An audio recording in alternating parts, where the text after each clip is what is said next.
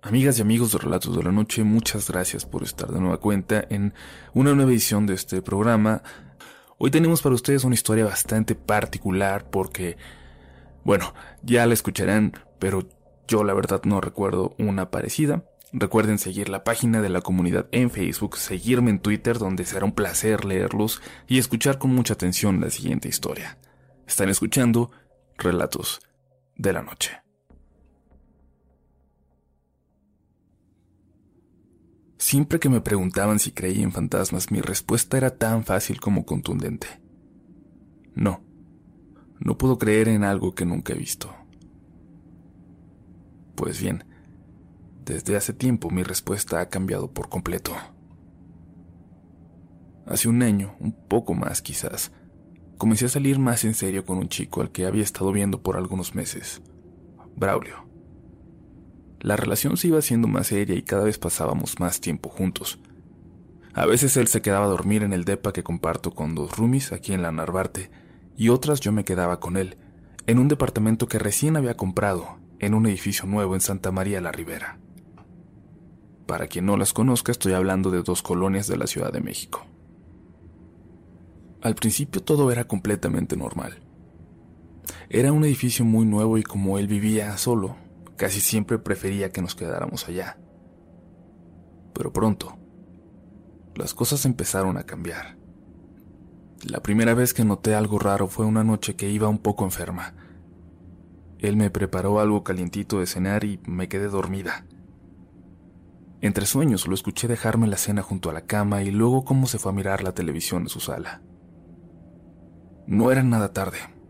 Debo haber caído rendida a eso de las diez o diez y media de la noche. En la televisión, supongo, comenzó a ver alguna película de terror, porque a ratos cuando despertaba podía escuchar sonidos bastante extraños, hasta tétricos, que se comenzaron a meter en mis sueños. De repente estaba soñando con fantasmas. Una mujer, una mujer me veía dormir, parada justo frente a la cama, justo frente a la puerta de la recámara. Era muy, muy real. Por un momento pensé que era parálisis del sueño y en realidad tenía los ojos abiertos. La mujer, sin embargo, parecía un fantasma salido de una película de terror. Con su cara pálida, sus ojos negros y sus brazos extendidos hacia mí, sus dedos en forma de garras, inmóviles como toda ella. Desperté a la mitad de la madrugada sudando con fiebre y un dolor de cabeza terrible. Era como si mi sueño hubiera sido solo esa escena, sin moverme yo, ni lo que estaba frente a la cama. Como si lo único que hubiera podido ver en ese sueño era lo que estaba frente a mí, mientras yo seguía inmóvil. Por alguna razón me sentía extremadamente cansada y lo único que quería era irme a mi casa. Pude despertar a Braulio y le dije cómo me sentía. Él se enojó no entendí por qué, pero me llevó a mi casa. Duramos días sin hablarnos. Eventualmente volvimos a salir y días después de nueva cuenta me quedé en su casa a dormir. Ya no estaba enferma, pero no podía dormir. Cada que sentía que el sueño me vencía, algo me despertaba de imprevisto y se me aceleraba el pulso. De nuevo, lo único que quería era irme, pero no quería provocar otro problema, así que me levanté para tomar agua e intentar calmarme. Me paré de la cama intentando no despertar a Braulio, y muy despacito salí de la habitación. Algo me paró en seco a la mitad del pasillo, como si alguien me hubiera sacado el aire y no me dejara respirar. Me tomó un momento, pero seguí caminando hacia la cocina. Era como si en un segundo se hubieran llevado todo el aire del lugar. Di algunos pasos y entonces... Entonces vi en la oscuridad a una mujer parada sobre la mesita del comedor. Una mesita que era en realidad tan delgada que no debería poder con el peso de una persona adulta. Tuve un momento de impacto. Unos segundos en los que no sabía si todo era un sueño si alguien había entrado en el departamento ¿O qué diablos estaba ocurriendo? Grité. Grité muy fuerte y lo siguiente que sentí fue a Braulio que llegaba muy asustado para ver qué ocurría. Le dije lo que había visto pero no me creyó. Decía que seguramente me había levantado aún dormida, que él nunca había visto algo raro ahí. Me calmó por casi una hora hasta que me quedé dormida y por la mañana ya no quise tocar el tema. Sin embargo, la sensación de vacío era constante cada que estaba en el departamento. Por la tarde era soportable, pero cada que se hacía de noche, una sensación de pesadez me envolvía y creía ver sombras pasar a mis espaldas, reflejos extraños en las ventanas y en los espejos. El sonido como si hubiera alguien siempre en la habitación contigua.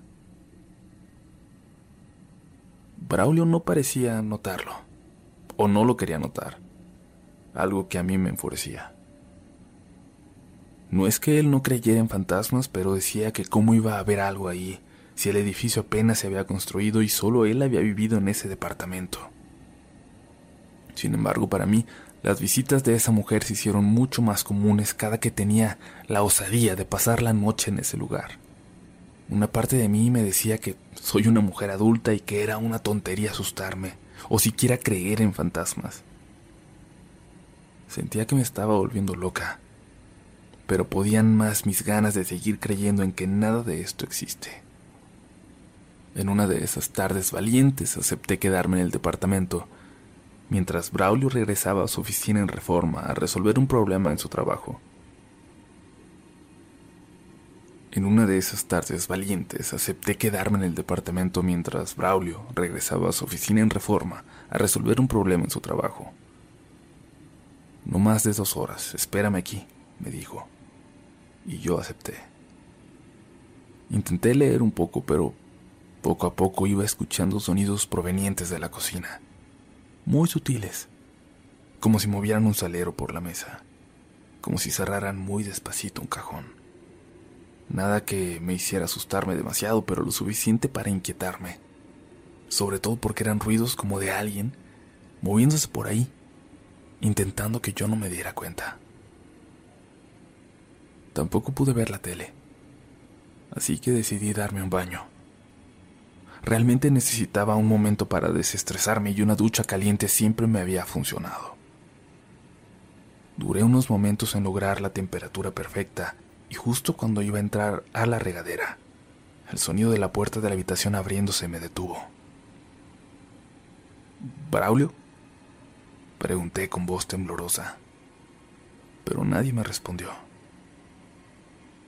Fue mi imaginación, fue el aire de alguna ventana, pensaba pero sin dudarlo puse el seguro de la puerta del baño. Y es que quería convencerme de que no había nadie del otro lado de la puerta en la habitación. Detrás de mí solo escuchaba el agua correr y cuando escuché el sonido de un mensaje de WhatsApp, recordé que mi teléfono celular estaba fuera sobre la cama. Entonces, por debajo de la puerta, pude ver cómo alguien se paraba frente a ella muy muy cerca, como si estuviera recargado en la puerta para escuchar hacia adentro. Estaba ahí sola, sin oportunidad de pedir ayuda. Fuera quien fuera que estuviera detrás de la puerta, no tenía oportunidad de pedir auxilio o defenderme. Di dos pasos para atrás sin pensarlo por el miedo, y el agua hirviendo me quemó la espalda. Además apestaba sal como si lo que estuviera saliendo de la regadera fuera agua de mar. Algo le habían hecho a la tubería. El agua literalmente estaba hirviendo, aunque yo no me había salido del baño para nada. La llave del agua fría ahora estaba completamente cerrada. Cuando callé mis gritos de dolor, escuché la puerta de la habitación, afuera, abrirse nuevamente. Me puse lo que pude de ropa y abrí la puerta del baño lentamente. No había nadie en la habitación. La puerta estaba abierta. Corriendo tomé mi celular, mi bolsa y salí a toda prisa del departamento. Cuando corría pude ver a una mujer en un vestido con flores, parada en la cocina, con la luz prendida sobre ella. Estoy 100% segura de que había alguien ahí, aunque no tuve el valor de voltear y verla de frente. En la calle tomé un Uber y lloré todo el camino hasta mi casa, temblando de miedo. Esa noche tuve otra discusión con Braulio, que insistía en que todo era mi imaginación, y le dije que se acababa lo que fuera que teníamos. No iba a estar con alguien que no confiaba en mí, no de esa manera. Entre el fin de la relación y el susto no quise saber nada de Braulio por semanas. Hasta que, eventualmente, entré a su Instagram casi por casualidad. Empecé a ver lo que había hecho recientemente y una cosa me llevó a otra. Por alguna razón terminé viendo sus fotos de años atrás se me detuvo el corazón cuando vi a la chica del vestido floreado. Aunque no le pude ver la cara, sabía que se trataba de la misma mujer que había visto en la casa. El mismo vestido. En ese momento le hablé a Braulio, pero no me atreví a decirle lo que acababa de ver, así que preferí preguntarle cómo había estado. Lo primero que hizo fue ofrecerme disculpas. Me dijo que la señora que comenzó a ayudarle con la limpieza le decía que frecuentemente sentía a alguien en sus espaldas. Una vecina le comentó que cada que él no llegaba a dormir, se escuchaba a una mujer llorar dentro del departamento. Todos sabían que no había nadie, pero era algo que incluso ya se había comentado en el chat del edificio. El único que no se había dado cuenta era él, que seguía sin ver nada. Le dije entonces que mirara lo que estaba a punto de mandarle a su celular, y le envié esa foto de la chica. Ella es, ella es quien está en tu casa. Después de unos segundos de silencio me dijo que me llamaría más tarde. Pero ya no lo hizo. Recibí su llamada varios días después. Me quería invitar un café para contarme algo.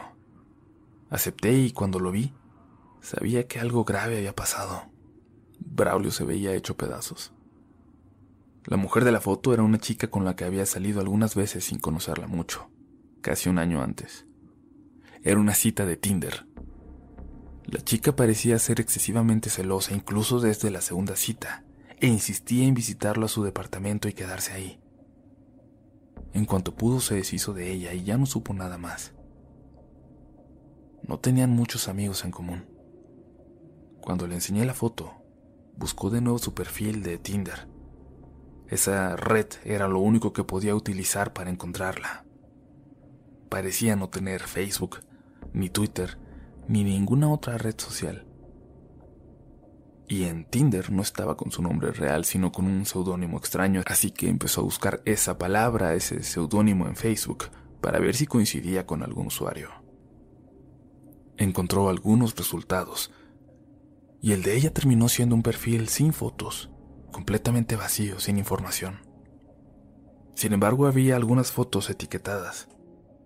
Ahí se topó con una chica que recordaba que en alguna de sus citas se habían topado en un centro comercial y habían saludado. Le envió un mensaje preguntándole por ella y tardó unos días en responder. Claro que la conozco, le respondió. Claro que era mi amiga. ¿Quieres saber cómo está? Se ahogó hace tres meses en Veracruz. Braulio ya no le respondió el mensaje y tampoco pudo regresar a su departamento. Había estado durmiendo esos días en la casa de sus padres. Eventualmente fuimos dejándonos de hablar. Lo único que hacía ya era preguntarme siempre por lo que había visto en su departamento. Sin embargo, hace poco me lo volví a topar en Instagram y al parecer ya logró regresar. Me compadezco de la próxima chica con la que salga, si la llega a dejar sola en ese lugar.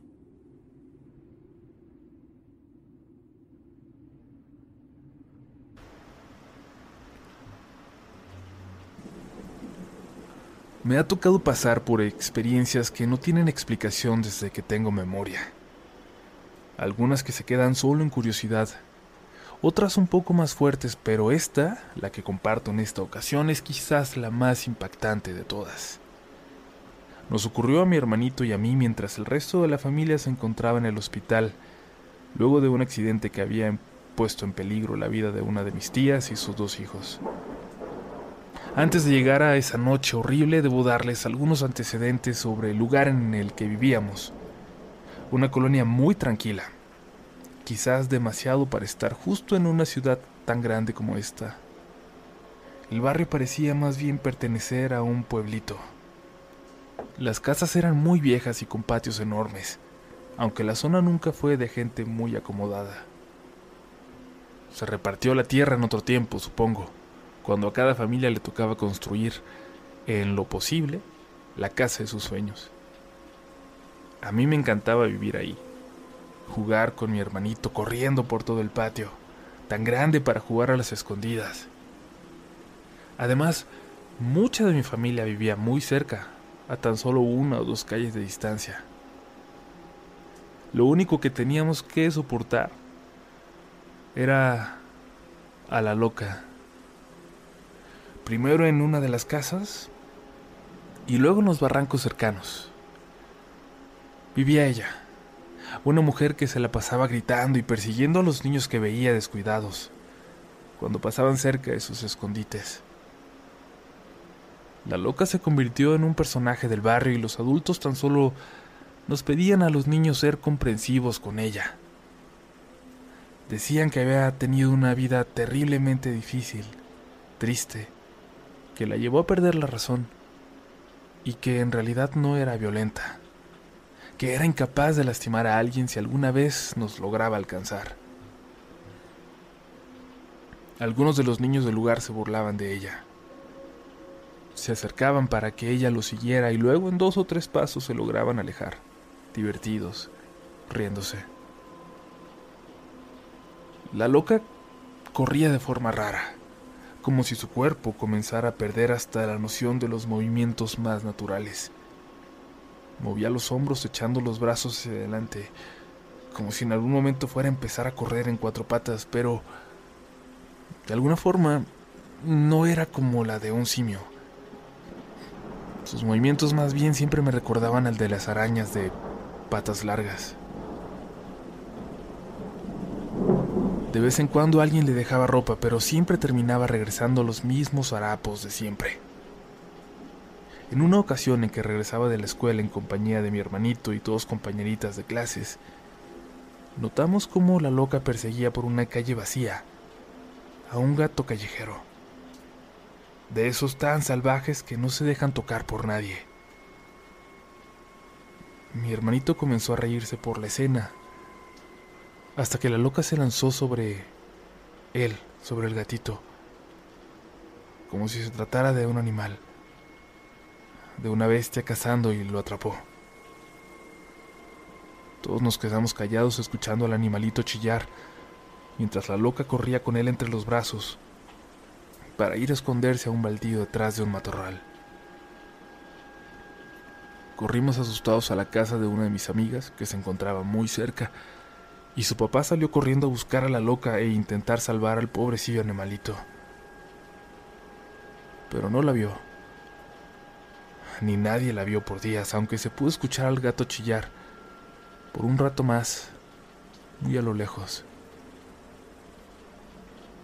Cuando lo comentamos con los demás chicos de la zona, nos empezamos a preguntar si no era así, viviendo de animalitos, de los animalitos que atrapaba, la forma en que podría sobrevivir luego de tantos años. Algunos de mis amigos ya tenían 13 años en ese momento y la loca había vivido en esas condiciones desde antes de que ellos nacieran. Vamos, Incluso había quien tenía hermanos ya mayores y ellos también tuvieron que sobrevivir a los sustos que te propinaba la loca cuando corría detrás de ti. Comenzó a preocupar un pensamiento. Y es que yo no conocía a nadie a quien la loca hubiera alcanzado. Nunca había ocurrido. Pero entonces, ¿cómo podían estar los adultos tan seguros de que cuando ella alcanzara a un niño, no iba a tener éste la misma suerte que el pobre gatito aquel. Luego, Un día de repente, cuando más miedo me daba, dejamos de verla correr. A veces nos la encontrábamos al dar vuelta a la calle de la escuela, tan solo parada, con su posición anormalmente chueca, observando al frente, como si no se diera cuenta de todo lo que pasaba a su alrededor. No sé, aunque no nos perseguía ya, me daba una sensación muy extraña el verla así, ya sin ningún rastro de alguna humanidad. Y entonces llegó esa noche. Recibimos la llamada. Algo había ocurrido, algo grave, un accidente. Pasaron mis tíos a recoger a mis papás y nos pidieron que mantuviéramos todo bien cerrado y que cualquier cosa llamáramos a mis primos a dos cuadras de ahí. Había estado lloviendo mucho ese día. Y aún había una ligera llovizna que no había cesado en horas y que le daba una sensación algo tétrica al ambiente. Mi hermano no se despegaba de la ventana mirando a la calle, esperando por el regreso de mis papás. Yo... yo trataba de hacer la tarea. En la casa siempre hemos mantenido las luces apagadas lo más que se puede y esa vez no era la excepción. Solo nos iluminaba la lamparita sobre el escritorio que teníamos en la sala donde yo hacía la tarea. La tele estuvo encendida, pero viendo que mi hermano solo ponía atención a la ventana, también la apagué. Entonces me habló. Me susurró desesperado. Me dijo que apagara la lámpara y fuera hacia él. La preocupación en su tono me hizo obedecer sin cuestionarlo. Apagué la luz y me acerqué. La loca estaba caminando frente a la casa, en la banqueta. Parecía dar unos pasos hacia un lado y luego se daba la vuelta. Caminaba en círculos y por momentos la perdíamos de vista detrás de la barda. En una de esas vueltas, cuando desaparecía de nuestra vista, ya no regresó. Le dije a mi hermano que se olvidara de ella, que ya se había ido. Pero entonces pude notar que la loca se asomaba por detrás de la barda apenas perceptible, pero sin ninguna duda, con su mirada clavada en nosotros dos. Solté un grito que hizo que mi hermano empezara a llorar de los nervios, pero no podíamos dejar de ver. La loca se asomó por la puerta de reja y entonces la trepó, muy despacio, pero sin detenerse, hasta que la vimos saltar hacia adentro de nuestro patio. Corrí a ponerle seguro a la puerta y mi hermanito gritó que había corrido hacia la parte de atrás. Le pedí que revisara que estuvieran bien cerradas las ventanas y yo corrí para asegurar la puerta que daba al patio trasero. Gran parte del segundo piso de nuestra casa estaba en obra negra, sin ventanas ni puertas, así que corrí a cerrar la única puerta que daba de las escaleras hacia allá. Así como había saltado la reja, le hubiera sido muy fácil trepar hacia el segundo piso para entrar por ahí. Esa puerta ni siquiera tenía seguro, así que solo yo la apretaba con todas mis fuerzas esperando que en cualquier momento alguien del otro lado intentara abrirla. Le pedí a mi hermano que marcara a mi primo, pero no podía encontrar el teléfono. Estaba pasmado y solo me gritaba que la loca se había asomado por una ventana y luego por otra y por otra. Simplemente estaba buscando matarlo de miedo. Me quité la camisa y como pude asegurar la perilla de la puerta. Me quité la camisa y como pude aseguré la perilla de la puerta. No sabía si era realmente seguro amarrarla así al barandal, pero tenía que bajar de esas escaleras y ver qué le ocurría a mi hermano. Al bajar, lo vi de espaldas a una de las ventanas, llorando, mientras detrás del vidrio lo observaba divertida la loca, que parecía no poder dejar de sonreír.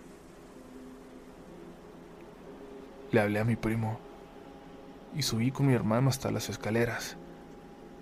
acurrucados detrás de esa puerta que apretábamos. Escuché la perilla de la puerta principal. Alguien estaba intentando abrirla. No sabía si era mi primo que ya había llegado o si era la loca, pero estaba listo para abrir la puerta y salir hacia ese descubierto segundo piso si no escuchaba la voz de mi primo al entrar.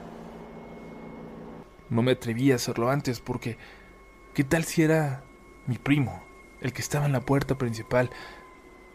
¿Y qué tal que detrás de la puerta de las escaleras lo que nos esperaba era la loca en la oscuridad?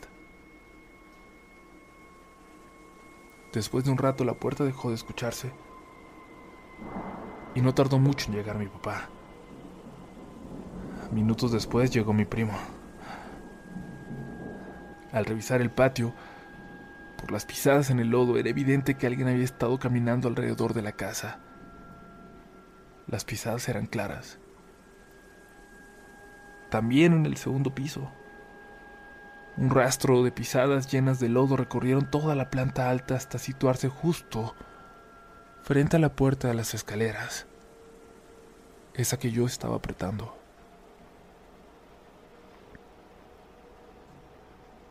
Mi papá no quería creer que la loca hubiera hecho algo así, tan extremo, pero al fin pudimos convencerlo. Y dijo que al día siguiente lo iba a arreglar. Pero cuando empezó a preguntar a los vecinos si la habían visto por ahí, porque tenía que hablar con ella, no tardó mucho para que uno le dijera algo que lo aterró. Y es que días antes, el cadáver de la loca había sido encontrado en uno de los baldíos donde solía dormir.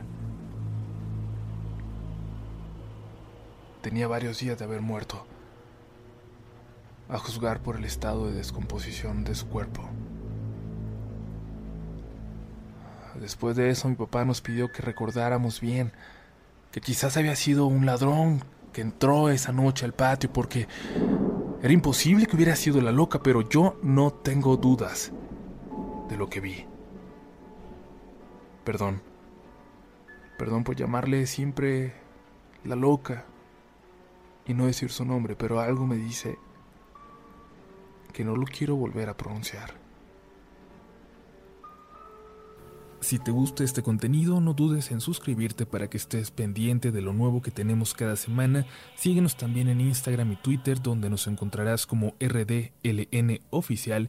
Y también puedes suscribirte a YouTube, donde tenemos varios relatos nuevos cada semana. Esto es Relatos de la Noche.